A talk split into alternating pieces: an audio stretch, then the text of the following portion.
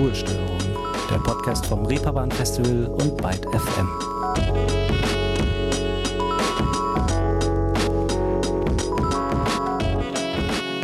Hallo zusammen und herzlich willkommen zu einer neuen Ausgabe Ruhestörung. Und wenn dieser Podcast hier, beziehungsweise das Medium nicht so eine kommunikative Einbahnstraße wäre, würde ich ja wirklich gerne mal von euch wissen, mit welchen Erinnerungen und Attributen ihr so bisher erlebte Festivals, Clubbesuche oder Konzertabende beschreiben würdet. Also logisch, ne? Super allgemeine Frage natürlich. Aber mich würde vor allem interessieren, ob die Ausführungen durchweg positiver oder vielleicht auch mal negativer Natur wären. Beziehungsweise was wenn man denn explizit nach den Faktoren fragen würde, die so eine Musikveranstaltung irgendwie unschön machen könnten, dabei herauskäme. Also und logisch, ich will jetzt nicht darauf hinaus, dass vielleicht der Sound der Musikanlage Käse war, es geregnet hat oder äh, keine Ahnung, die Band live doch nur so mittelspannend anzusehen war, sondern eher darauf, wie habt ihr euch äh, immer so gefühlt? Sicher, frei, wohl?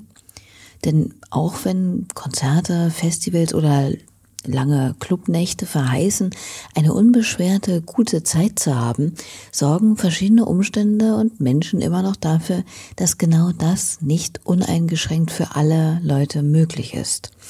Diskriminierung, Grenzüberschreitung und Gewalt jedweder Couleur gibt es leider auch hier, was jetzt kein Wunder ist, denn ein Club beispielsweise ist ja kein ja, von unserer Gesellschaft abgekapselter Raum. Und solange es da noch all diesen Mist gibt, wird er natürlich auch dort stattfinden, wo Musik läuft. Dass man sich damit aber keineswegs abfinden muss, beweise ich euch jedoch heute, denn ich habe mir zwei wunderbare Gästinnen eingeladen, die sich mit viel Engagement um dieses Thema kümmern. Awareness. Wie kann in einem Club eine Atmosphäre geschaffen werden, in dem wirklich alle aufeinander Acht geben? Wie auf Festivals dafür gesorgt werden, dass Menschen schnell und unkompliziert aufgefangen werden, wenn sie eine Grenzüberschreitung, einen Übergriff erfahren oder beobachtet haben? Und was hat ein lila Regenschirm damit zu tun?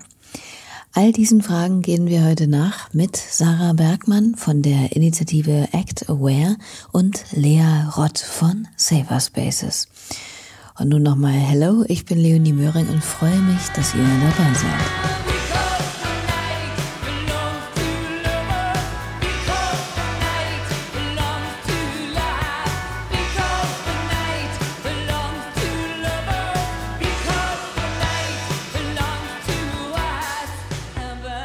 Because the night belongs to lovers. Ein super Motto für die heutige Ausgabe hier.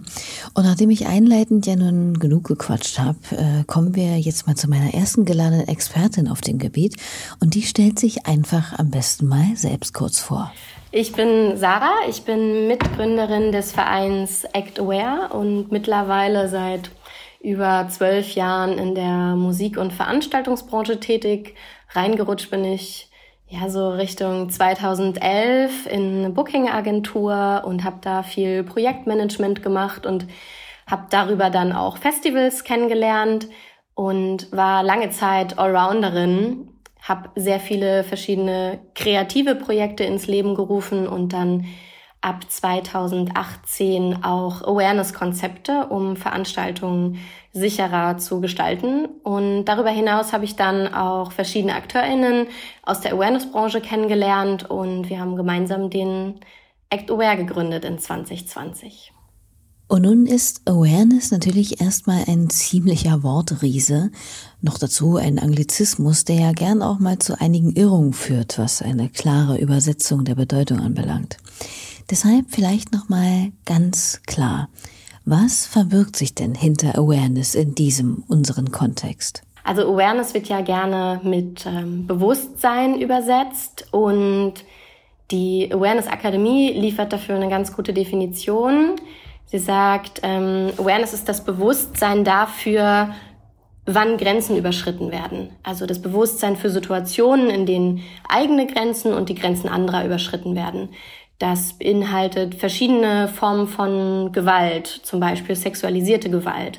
Es beinhaltet Grenzüberschreitung, aber auch Diskriminierung und vor allem auch eine betroffenenzentrierte Perspektive.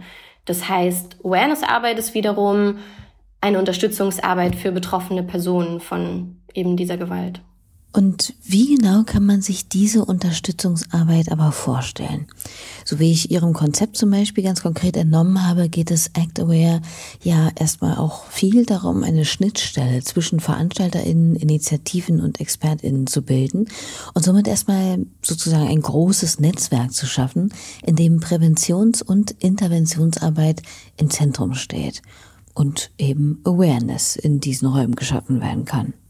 Genau, das Netzwerk ist tatsächlich ein Teil unseres Projektes, was wir ins Leben gerufen haben. Uns geht es einfach viel um Austausch mit den Initiativen. Das ist ein, ein Kernaspekt unserer Arbeit, weil wir finden, dass gerade Awareness als noch ein relativ junges Thema, auch gerade im, im Mainstream-Kontext, Weiterentwicklung bedarf und vor allem auch im, im Diskurs immer wieder sich der Prozess angeguckt werden muss. Deswegen ist der Austausch mit verschiedenen Initiativen und Akteurinnen unerlässlich. Und genau, wir unterstützen VeranstalterInnen dabei, sich zum Beispiel mit Initiativen und AkteurInnen zu connecten. Wir vermitteln auch weiter, zum Beispiel auch Awareness-Teams und gucken generell, wie können wir voneinander profitieren von der Arbeit, die bereits geleistet wurde und wie können wir uns gegenseitig aushelfen. Das ist aber auch nur ein Aspekt von ActAware. Also wir versuchen schon ein Netzwerk aufzubauen und sind aber hauptsächlich zusammengekommen, um VeranstalterInnen dabei zu unterstützen, Awareness-Konzepte zu etablieren auf ihren Veranstaltungen. Also nicht nur Clubs, sondern wir hatten uns ursprünglich darauf fokussiert, Großveranstaltungen ab 5000 BesucherInnen zu unterstützen. Das ist auch so das, wo ich herkomme aus dem Kontext Großfestivals, wo man natürlich Dimensionen bezüglich Awareness nochmal ein bisschen anders denken muss, ein bisschen größer denken muss. Und genau, dort haben wir zusätzlich zum Netzwerk eine Handreichung entwickelt. Das kann man sich vorstellen wie so eine Art Guideline Menschen, die eine Universität besucht haben, kennen das so von so Modulen, die man durchläuft, wie so eine Art Lernkonzept, in dem VeranstalterInnen von Clubs, von Festivals, egal welcher Natur, die Möglichkeit haben, so eine Art Schulung zu durchlaufen, um ihr individuelles Awareness-Konzept zu entwickeln. Und unser dritter Aspekt von dem Projekt, was wir ins Leben gerufen haben, ist eine Umfrage. Die haben wir letztes Jahr gestartet und da sind wir gerade dabei, so eine Art Report zu entwickeln, denn wir haben nach Diskriminierungserfahrung auf Großveranstaltungen gefragt. Also wir haben mehrere tausend BesucherInnen gefragt, welche Erfahrungen sie auf Veranstaltungen gemacht haben und an wen sie sich dann zum Beispiel wenden. Ja, also der Verein, den wir gegründet haben, beschäftigt sich mit Awareness sowohl in der Theorie als auch mittlerweile in der Praxis. Und deswegen helfen wir nicht nur, Kontakte zu knüpfen und eine theoretische Grundlage zu schaffen, sondern auch vor Ort zu supporten, wenn es darum geht, wie integriere ich eigentlich Awareness-Teams auf meine Veranstaltung. Ja, und solltet ihr das Reeperbahn Festival besucht haben in diesem Jahr, sind euch da mit Sicherheit schon solche Teams ins Auge gefallen. Aber dazu gleich mehr. Sprechen wir vielleicht äh, erstmal nochmal eher über die grundsätzliche Bedeutung beziehungsweise Ursache dafür, warum es eine Initiative wie Act Aware überhaupt geben muss. Von welchen Formen von Gewalt und Diskriminierung reden wir überhaupt? Was hat Sarah während ihrer langen Zeit in der Branche, vielleicht aber auch als Privatperson, erlebt? Wo liegen die größten Probleme? Also, aus meiner persönlichen äh, jahrelangen Erfahrung auf Festivals und Veranstaltungen kann ich sagen, dass verschiedene Formen von Diskriminierung immer wieder eine Rolle spielen. Und das ist auch die Herausforderung von Awareness-Arbeit. Einfach verschiedene, möglichst alle Perspektiven mit einzubeziehen, weil eine Grenzüberschreitung ist komplett individueller Natur. Das heißt, was eine Grenzüberschreitung ist, bestimmt die betroffene Person an sich. Was eine Diskriminierung ist, liegt ganz der, bei der betroffenen Person.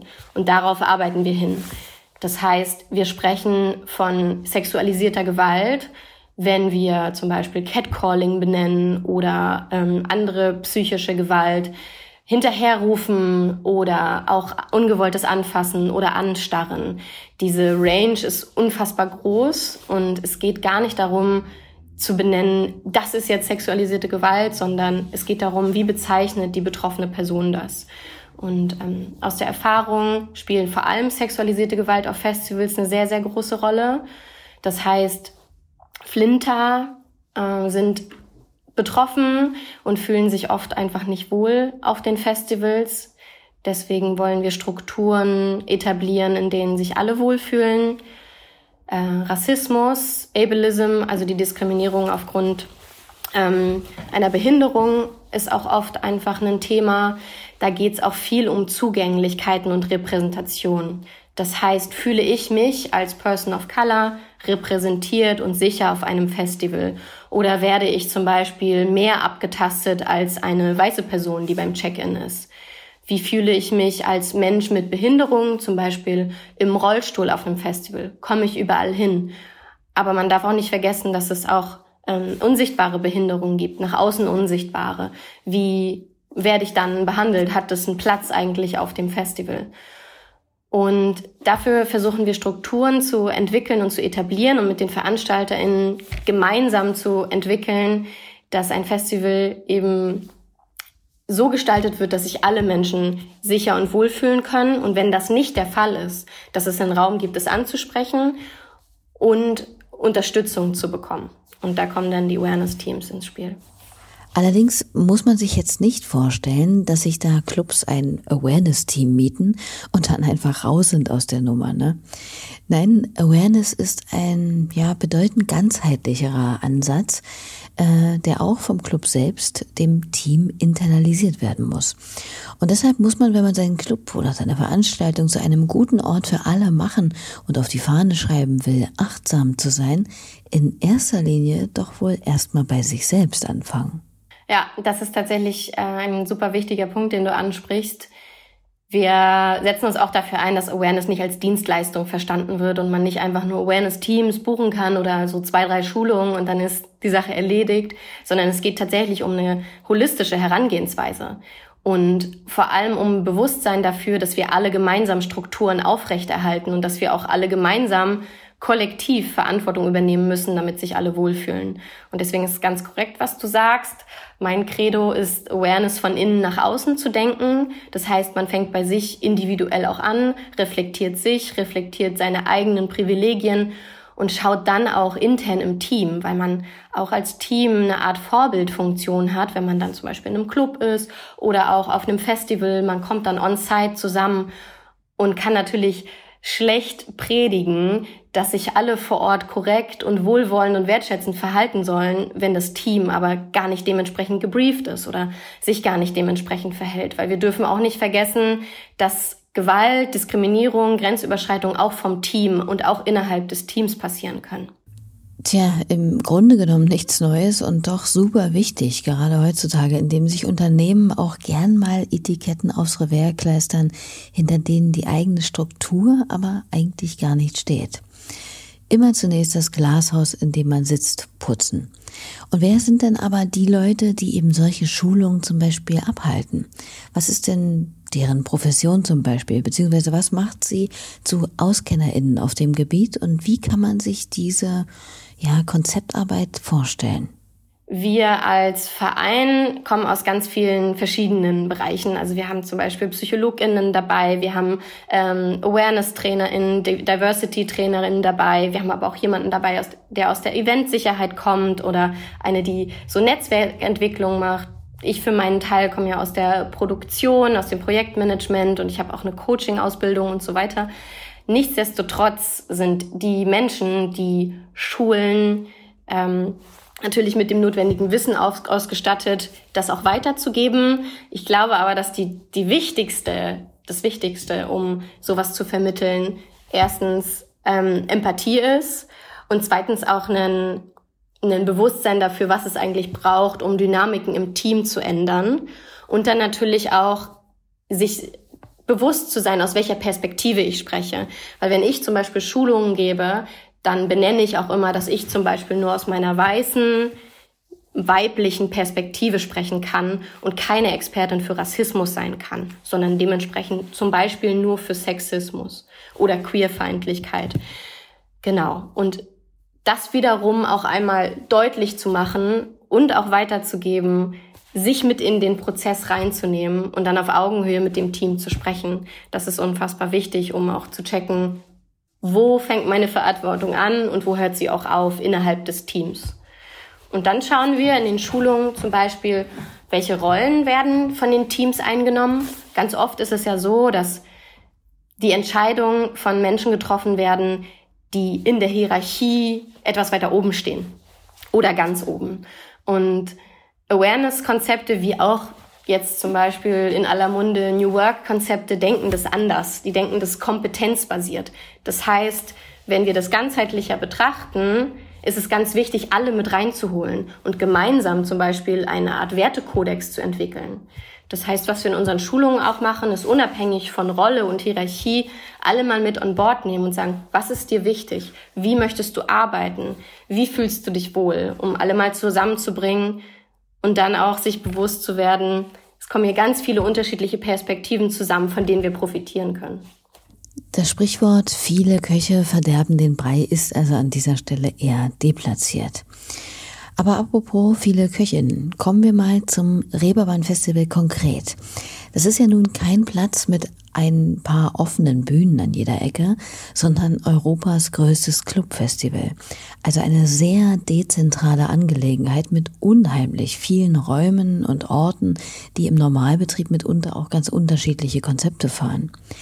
Das alles unter einen Awareness-Hut oder ja vielmehr Regenschirm zu bekommen, ist doch sicher nicht einfach. Und dann liegt ja als Hauptader mehr oder weniger ja auch noch die Reeperbahn selbst in dem ganzen Gewusel. Und die ist ja nun wirklich kaum unter Kontrolle zu bekommen. Also ich weiß nicht, ob ihr schon mal am Wochenende über die vermeintliche geile Meile gelaufen seid, aber explizit diese Straße mit seinen ja, angetrunkenen Junggesellen, Pulks, halbstarken und äh, Vorglühpublikum ist nun wirklich kein Ort zum Wohlfühlen Samstagnacht. Schon gar nicht als Flinterperson. Geht mir zumindest so. Wie wurde also an äh, die Umsetzung eines Awareness-Konzepts unter diesen doch recht schwierigen Bedingungen herangegangen? Und war das also wirklich so herausfordernd, wie ich mir das jetzt gerade vorstelle? Ja, als Challenge kann man das auf jeden Fall betrachten, so ein Awareness-Konzept so bereichsübergreifend zu gestalten. Das war in erster Linie natürlich eine komplett neue Sache, weil es das Awareness-Konzept auf dem Reeperbahn auch zum ersten Mal gab. Und wir haben das gemeinsam mit verschiedenen Menschen vom Reeperbahn Festival entwickelt, so dass wir gesagt haben, okay, in der Kürze der Zeit, was können wir schaffen, das einen Mehrwert bietet für BesucherInnen, wo wir aber trotzdem hinterstehen, weil es auch bei Awareness-Arbeit nicht darum geht, einfach nur eine große Außenwirkung zu haben, sondern etwas im Kern Stimmiges zu schaffen, was im Endeffekt den Menschen nützt, die die Veranstaltung besuchen. Und es ist im Endeffekt ein ähm, Konzept geworden, das Awareness-Teams und Rückzugsorte beinhaltet hat. Das heißt, wir hatten zwei Teams, einmal auf dem Festival Village und einmal auf dem Spielbudenplatz. Zwei zentrale Orte, wo sich verschiedene BesucherInnen dann auch zentral getroffen haben und ähm, wo es Bühnen gab, die öffentlich auch zugänglich waren. Das heißt, ein Team, was sichtbar war für alle, die dort, ähm, die dort vor Ort waren. Genau. Dazu hat zum Beispiel auch gehört, Richtlinien zu entwickeln, hinter denen das Reeperbahn Festival steht. Das heißt, wir haben sechs Richtlinien einmal zusammengefasst, die, die, die das, das Team folgt diesen Richtlinien und das war auch etwas, was wir den BesucherInnen mitgegeben haben. So eine Art Vision, wie wir eigentlich zusammenkommen wollen, wie wir zusammen feiern wollen, wie wir uns begegnen wollen. Und das Awareness Thema war auch Teil von den Konferenzslots. Also es war so dieses Jahr so ein, so ein kleines Fokusthema auf der Konferenz, dass auch Veranstaltende die Möglichkeit hatten, sich über das Thema auszutauschen, auch erste Informationen zu bekommen, zu schauen, wie sind eigentlich die momentanen Entwicklungen in der Branche und genau, nicht zuletzt auch eine Teamsensibilisierung. Das heißt, wir haben auch Schulungen gemacht und das Team dafür sensibilisiert, was es eigentlich bedeutet, welche Rolle sie einnehmen, welche Verantwortung und wie sie eigentlich innerhalb dieser Rolle auch unterstützen können. Und genau, so ein kleines Pilotprojekt war am Ende noch, alle Clubs mit zu involvieren. Und es sind dann vier Clubs geworden, die sich äh, ja in der Kürze der Zeit, muss man sagen, auch bereit erklärt haben, ein Awareness-Konzept anzubieten in ihrem Club. Bei zwei Clubs war es so, dass wir dort auch Awareness-Teams abgestellt haben und zwei Clubs haben wir so geschult, dass die Club-MitarbeiterInnen dort ein Unterstützungsangebot von sich selber leisten konnten, äh, mit, mit dem Backup unserer Awareness-Teams. Genau. Und das Ganze hat funktioniert unter einem kleinen Symbol, weil ich ein großer Fan davon bin, dass auch so sichtbar zu machen, dass man es auch immer wieder erkennt. Und wir hatten uns den lila Regenschirm rausgesucht, weil man natürlich dann auch irgendwie ähm, das so ein bisschen mit Hamburg verbindet. Und das war unser Zeichen für wir solidarisieren uns mit den BesucherInnen, mit den Betroffenen. Das ist so eine Art Schutzschirm, unter dem wir gemeinsam zusammenkommen und auch ein Schutz, den wir bieten. Und der hing dann natürlich in den Clubs aus und da, wo die Awareness-Teams anzutreffen waren. Genau, sozusagen so als kleines Wiedererkennungs- Merkmal für das Awareness-Konzept. Und nicht nur der schöne lila Regenschirm war immer wieder überall auf dem Festival sichtbar, auch fand man nicht selten darunter einen QR-Code. Und der war nicht dafür da, dass ich einfach nur über das Thema Awareness äh, ja, informiert werden kann, wie es ja nicht selten bei solchen Dingern der Fall ist. Nein, der war direkt wirklich dazu, dass ich unmittelbar in einer Situation Unterstützung holen zu können. Also ein ganz wichtiges Element und Puzzleteil in der Schaffung eines sicheren, guten Festivals. Und über diesen kleinen, aber so wichtigen QR-Code und das System dahinter habe ich mich mit einer der drei Mitgründerinnen und Ideengeberinnen von Safer Spaces, Lea Rott, unterhalten. Bevor wir aber klären, wie das ganze tolle Projekt funktioniert, zunächst erstmal, wie kam es denn überhaupt zu der Idee von Safer Spaces? Was gab da den Anstoß? Das war eine ganz schöne Geschichte. Wir haben ähm, in der Kooperation mit dem Clubkombinat oder immer im Austausch mit dem Clubkombinat an einer Club-App gearbeitet, ähm, die Menschen über die musikalischen Interessen in die richtigen Clubs bringen sollte. Und die Idee fanden wir auch gut, hatten aber auch immer wieder so ein bisschen dieses, kann man da nicht sogar noch mehr oder auch mehr Impact reinstecken als das und auch, ähm, genau, die Thematik Übergriffe im Nachtleben war immer wieder auch Thema und gleichzeitig wussten wir nicht ganz, wie man da mit einer digitalen Lösung herangehen soll. Und äh, daraus hat sich aber tatsächlich dann eine Funktion in der App sozusagen herauskristallisiert mit der Idee, dass man über einen Knopf in dieser App oder über irgendeinen Button eben ähm, Kontakt zu dem jeweiligen Security- oder Awareness-Personal aufnehmen kann. Und genau, das war so der Ursprung von Safer Spaces und wir haben uns da aber relativ schnell dazu entschieden, dass dieses Projekt wesentlich relevanter und auch sinnvoller noch ist, wenn es nicht in einer externen App ist, also in einer App ist, die man extra runterladen muss, sondern dass man es niedrigschwelliger, barrierefreier hinbekommt, indem man den Menschen nicht ähm, sozusagen eine App voraussetzt, um Teil dieses Konzeptes zu sein. Und dadurch sind wir dann auf diese, dieses Konstrukt immer noch App, aber die nur für die Awareness-Menschen und ähm, für die Menschen, die was beobachten oder die betroffen sind, arbeiten wir nur mit QR-Codes, die dann in eine Web-App leitet. So weit, so gut. Und wie läuft das nun aber ganz genau ab? Also ich bin jetzt in einem Club und erlebe eine Grenzüberschreitung am eigenen Leib, werde meinetwegen beim Tanzen begrapscht oder beobachte, wie eine Person beispielsweise bedrängt oder diskriminiert wird. Was tue ich dann? Ich nehme mal das Beispiel Molotow jetzt in Hamburg.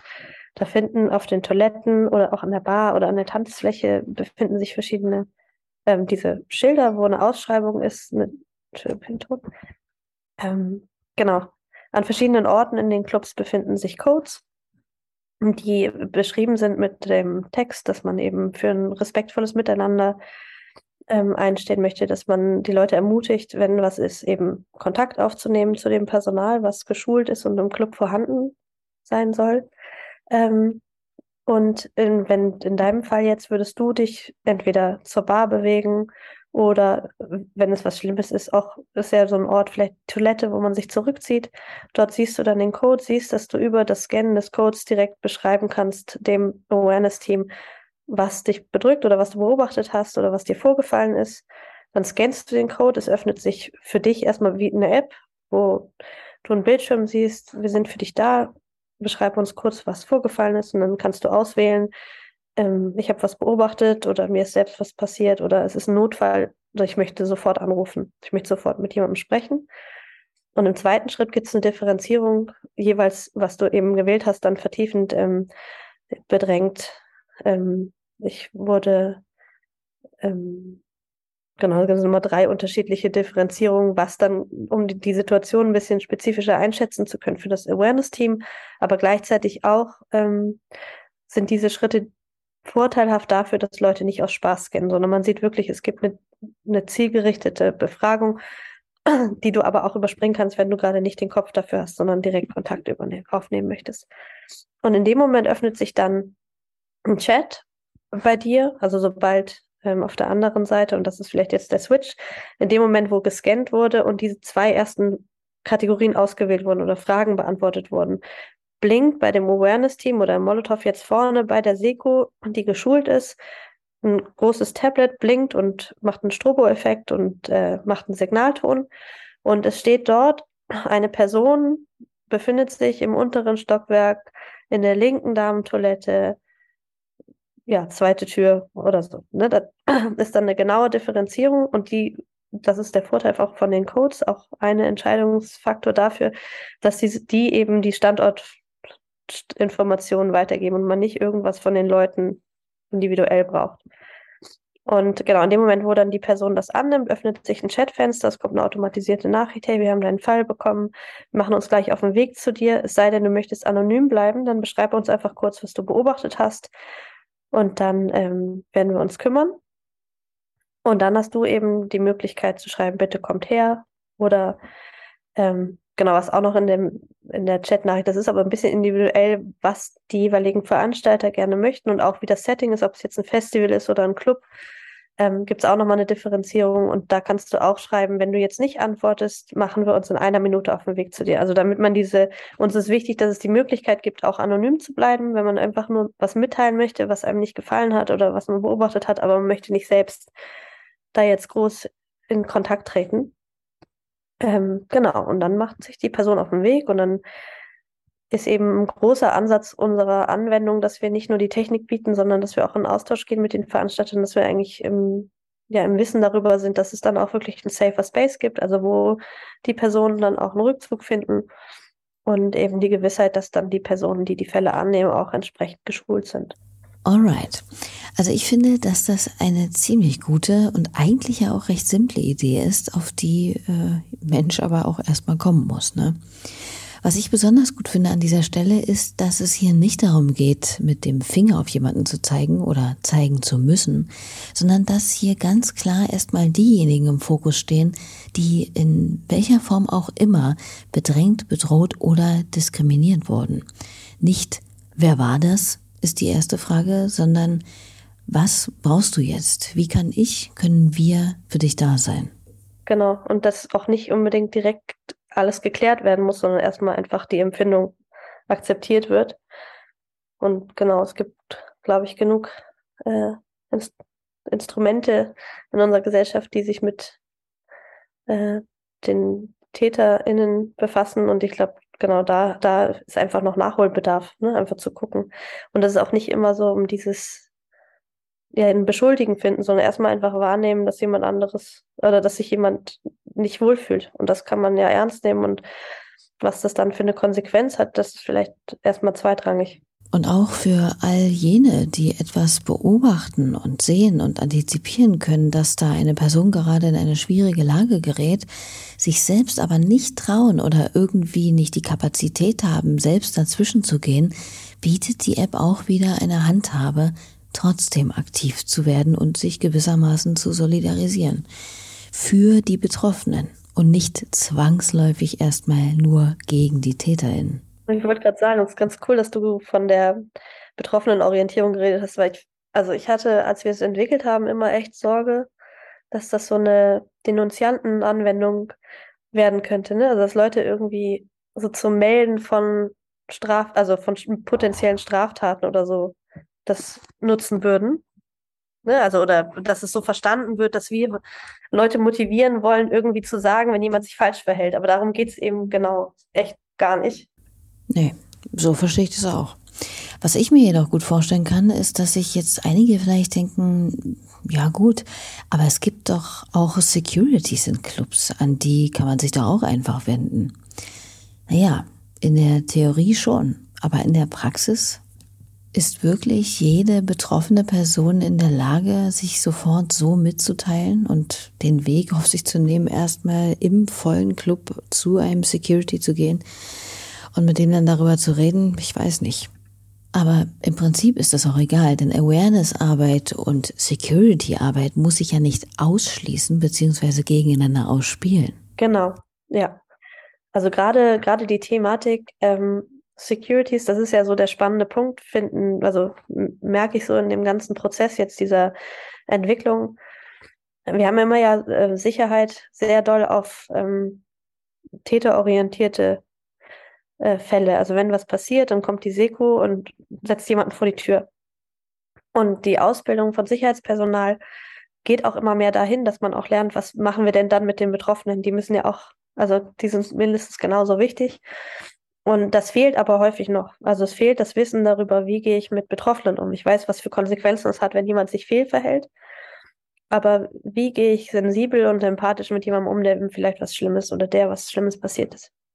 Und dafür ist eben diese Kombination aus ähm, ja, Sicherheitspersonal, was aber das Wissen darüber erlangt hat, wie man auch mit Betroffenen umgeht oder beobachtenden Personen, total wertvoll. Und das glauben wir, ist aber ähm, kann auch eine Person sein, die einfach empathisch ist, die sich darum kümmern möchte und dann im zweiten Schritt vielleicht die Seko dazu holt, um zu gucken, was macht man mit der Person, die beschuldigt ist, irgendwas getan zu haben oder oder.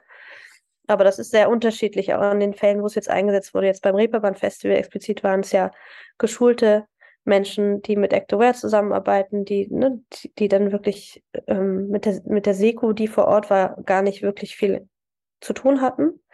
Die Seko hat allerdings eine Möglichkeit bekommen, mit dem Awareness-Team in Kontakt zu bekommen. Die haben Handkarten bekommen, wo sich Codes drauf befunden haben. Und über die Codes konnten die dem wiederum den Awareness-Teams Bescheid sagen und sagen, hier war gerade ein Vorfall kommt mal bitte und kümmert euch um die Person, der was passiert ist, was auch ein Vorteil ist. Und konnten die kooperieren sozusagen. Das ist eher eine Ergänzung vielleicht. Und nun hat sich Safer Spaces in einigen Clubs ja bereits etabliert und erfährt, so wie ich das mitbekommen habe, eine sehr positive Resonanz.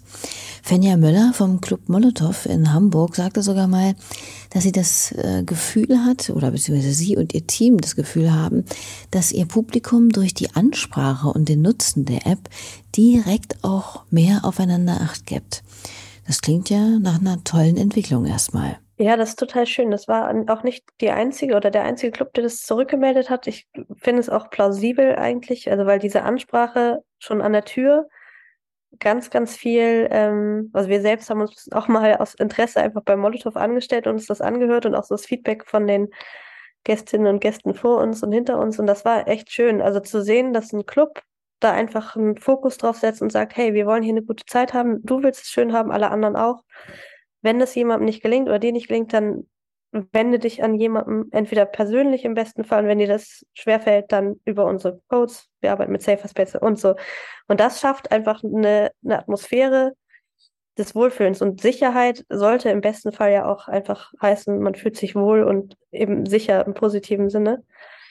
Und das scheint irgendwie zu funktionieren, dass, dass dieses, ja, dieser Opportunismus, der schnell, wenn Alkohol fließt und alles ist locker, ähm, entsteht, dass der da so ein bisschen gebremst wird. Irgendwie übergriffliches Handeln ist ja selten irgendwie ein, ein geplantes Vorhaben, sondern aus einer Situation heraus. Und wenn ein Raum einfach darauf hinweist, dass ja diese Situation nicht gegeben ist und diese Freiheit nicht da ist, was sich über andere Grenzen hinwegzusetzen, dann ähm, hat das im besten Fall einfach eine positive Wirkung und ähm, die Codes brauchen gar nicht genutzt zu werden. Ja, das wäre natürlich wirklich die beste Variante. Aber naja, bis dahin ist es noch ein bisschen Zeit. Aber wie hat denn Lea die Arbeit auf dem Reeperbahn Festival jetzt mal um wieder den Bogen zu spannen, wahrgenommen. Empfand sie es äh, aus den bereits vorhin beschriebenen Gründen auch als herausfordernd, hier mit Safer Spaces ein Awareness-Konzept mitzugestalten und zu etablieren? Ich meine, man kann natürlich den ganzen Bereich mit QR-Codes voll tapezieren, aber wie wir mittlerweile schon gehört haben, ist es damit ja bei weitem nicht getan. Auf jeden Fall. Also ich meine, es war diesmal ein Pilot und es war, war ja auch irgendwie super mutig dass man das irgendwie gestartet hat mit dem, ja, überhaupt noch nicht dem Wissen, wie das funktionieren soll auf so einer komplizierten oder in so einem komplizierten Setting, genau aus den Gründen, die du beschreibst, dass das so weitläufig ist, dass ähm, es nicht einfach ein Veranstalter ist, sondern ähm, super viele Clubs, die da einfach mit Teil dieses Konzeptes sind und so weiter. Ähm, und das erste Mal die Kooperation wirklich mit ActAware und Safer Spaces und so. Es waren ganz viele neue Komponenten, die da zusammenkamen. Und wir haben natürlich uns sehr schmal aufgestellt jetzt bei diesem Mal. Also es waren fünf Clubs, Clubs dabei und wir haben ja auf den Freiflächen Spielbudenplatz und Heiligen Geistfeld ähm, die Teams auch gehabt. Und ich denke, das ist ausbaubar, gerade auch mit dieser Thematik der Handkarten für Sicherheitspersonal, dass man einfach an, an bestimmten Orten zumindest schnellen Zugriff hat und die Teams, die Awareness-Teams oder die geschulten Teams dann sei es mit Fahrrad oder zu Fuß in einer bestimmten Zeit vor Ort sein können. Aber das ist, äh, war, glaube ich, ganz gut für alle, erstmal so zu fühlen, funktioniert das so, klappt das so, ne? lieber weniger auftragen als und dann dann ähm, auch erfüllen, als irgendwie groß ankündigen und dann nicht, nicht leisten, gerade in dem Bereich. Also da mussten wir sicher gehen, dass das funktioniert und dass wir keine falschen Versprechen haben, weil das Schlimmste wäre, wenn irgendwo ein Code hängt, der nicht also beziehungsweise jemand einen Code scannt und äh, nicht betreut wird. Und das wollten wir ausschließen. Ähm, aber grundsätzlich äh, ist, äh, ist das Konzept so aufgegangen und ich wäre eigentlich optimistisch, dass man das auch weiter ausrollen kann, dass man auch an weiteren Orten noch mehr sicherere Orte schafft oder zumindest die Sichtbarkeit von dem Konzept. Und weitere Orte schaffen für das Konzept ist ein gutes Stichwort, denn Safer Spaces hat sich äh, in der kurzen Zeit des Bestehens schon ziemlich gemacht, kann man sagen, und ist ordentlich gefragt, nicht nur im Clubbetrieb. Genau, es sind mittlerweile auch ähm, Clubs außerhalb von Hamburg dabei, jetzt auch nochmal nach dem Reeperbahn Festival kamen ein paar dazu. Es ist ähm, es geht so Stück für Stück, was das Nachtleben angeht, weil es tatsächlich so ist, dass diese Herausforderung, ein Setting zu haben, um Safer Spaces einzusetzen, erstmal ja, eine Herausforderung darstellt, weil das Personal geschult sein muss, wenn man gucken muss, ähm, dass das die ganze Infrastruktur auch wirklich funktioniert. Man muss das Team mit ins Boot holen und man braucht eben, denken wir, irgendwie einen gewissen Konsens, was die Einstellung zur Awareness-Arbeit betrifft oder was, ne, also wie möchten wir auftreten, in welchen Fällen reagieren wir wie. Ähm, und das Interesse ist total da, aber viele haben einfach sagen einfach, sie haben nicht das Geld für Schulungen oder trauen auch ihrem Sicherheitspersonal jetzt nicht unbedingt zu, das dann entsprechend umzusetzen oder ne, denen das noch mehr. Also genau, es ist, es ist auf jeden Fall ein Prozess und wir glauben, dass da gerade richtig viel passiert und es gibt sehr viele Clubs, mit denen wir im Austausch stehen und es ist auch schon ja, über ein Dutzend dabei. Also das geht, geht gut voran. Und gleichzeitig merken wir auch, dass es ähm, sowohl im Festival-Kontext, aber auch ähm, im Hinblick auf Fußballstadien so sehr viele Anwendungsbereiche gibt. Ich meine, Herausforderungen, äh, dass es Übergriffe in unserer Gesellschaft gibt, egal welcher Art, gibt es ja leider nicht nur im Nachtleben. Und ähm, dementsprechend sind wir aktuell sowohl genau mit Clubs im Austausch, mit Festivals, aber auch mit ähm, jetzt gerade auch sogar im Thema Schulen so ein bisschen im, im Austausch zum Thema Mobbing ne, und, und, und niedrigschwelligen Kontakt zu Schulpsychologen und so weiter. Also es gibt einfach genau viele Anwendungsbereiche und wir hoffen, dass es einfach durch die Anwendung mehr Sensibilität mit Menschen gibt, die was oder auch eine offen, mehr Offenheit einfach, wenn man ja, wenn einem was auffällt oder was beobachtet wird im Nahverkehr. gibt viele Bereiche, wo das Sinn machen würde, dass wir die Leute ermutigen, schneller Hilfe zu holen. Das wäre auf jeden Fall echt großartig. Und muss ganz schön wild sein, wenn man etwas entwickelt, das dann doch so viele Möglichkeiten bietet und so groß wird, oder? Genau, das hatten wir auf jeden Fall nicht erwartet. Also klar war uns bewusst, dass das ein omnipräsentes Problem ist leider und Herausforderung. Und es ist auch immer ähm, ungewohnt, wenn wir irgendwo präsentieren, ist eigentlich so mein erster Satz, so wir haben uns, äh, wir sind entstanden in der Hoffnung, dass es uns irgendwann nicht mehr braucht. Also, aber ich glaube, es ist halt ein super langer Weg bis dahin und ähm, ja, wir, also was schön ist, ist wirklich zu sehen, dass da gerade total viel passiert und dass auch schon sich viel bewegt. Und vor ein paar Jahren wäre wahrscheinlich die Anwendung auch noch viel zu früh gewesen, weil man überhaupt nicht, ne, also äh, gewusst hätte, was braucht man denn für, für Schulung und dass es solche Institute, also dass es immer mehr auch Vereine gibt oder auch ähm, Initiativen, die sich mit Leuten, also mit Schulungen befassen und mit der Frage, ja, wann ist man eine aware Person oder wie ist man, ne, wir versuchen auch das nicht zu nee, nicht zu streng zu sehen einfach. Also ich glaube, dass es auch wichtig ist, dass man erstmal überhaupt ermutigt, Hilfe zu holen oder auch selbst zu helfen und dass man da bestimmte Skills auf jeden Fall braucht. Aber wir versuchen, also wir machen jetzt, es, es gibt ja aktuell noch kein Siegel dafür, wann man jetzt eine aware Person ist. Deswegen sind wir immer im Austausch auch mit den Nutzerinnen von Safer Spaces und Nutzern und hören uns an, wie, wie die in bestimmten Fällen reagieren würden und auch was für Antworten da kommen. Und ja, das, wir glauben, dass ganz, ganz viel über Empathie geht. Und das ist schön, dass das dadurch eigentlich mehr in den Fokus rückt. Auf jeden Fall. Und je mehr VeranstalterInnen wie auch das Reeperbahn Festival sich diesem Gedanken anschließen und die klare Botschaft senden, wir wollen ein Ort sein, an dem sich alle Menschen wohl und sicher fühlen und daran arbeiten, von innen nach außen, gemeinsam, dann kann sich einiges hinsichtlich eines rücksichtsvollen, empathischen Miteinanders verändern.